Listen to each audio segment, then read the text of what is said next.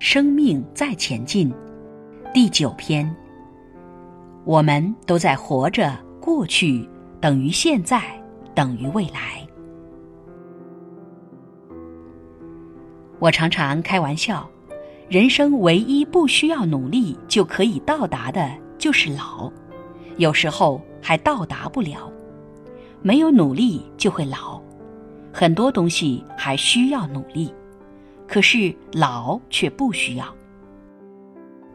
有没有发现有一种人，老了却还很幼稚，代表他整个生命成长的过程中，一直没有成熟成长。活在惯性里面的时候，我们会出现什么状态？就会是让过去等于现在等于未来。如果三年前。五年前，你遇到什么人事物和发生，你会这么说、这么做，这样的情绪反应。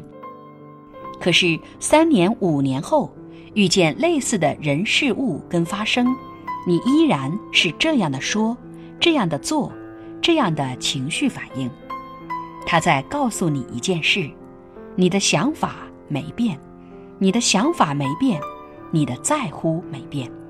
你的思维惯性没变，所以三年、五年后再遇到类似的人事物，过不去的还是过不去。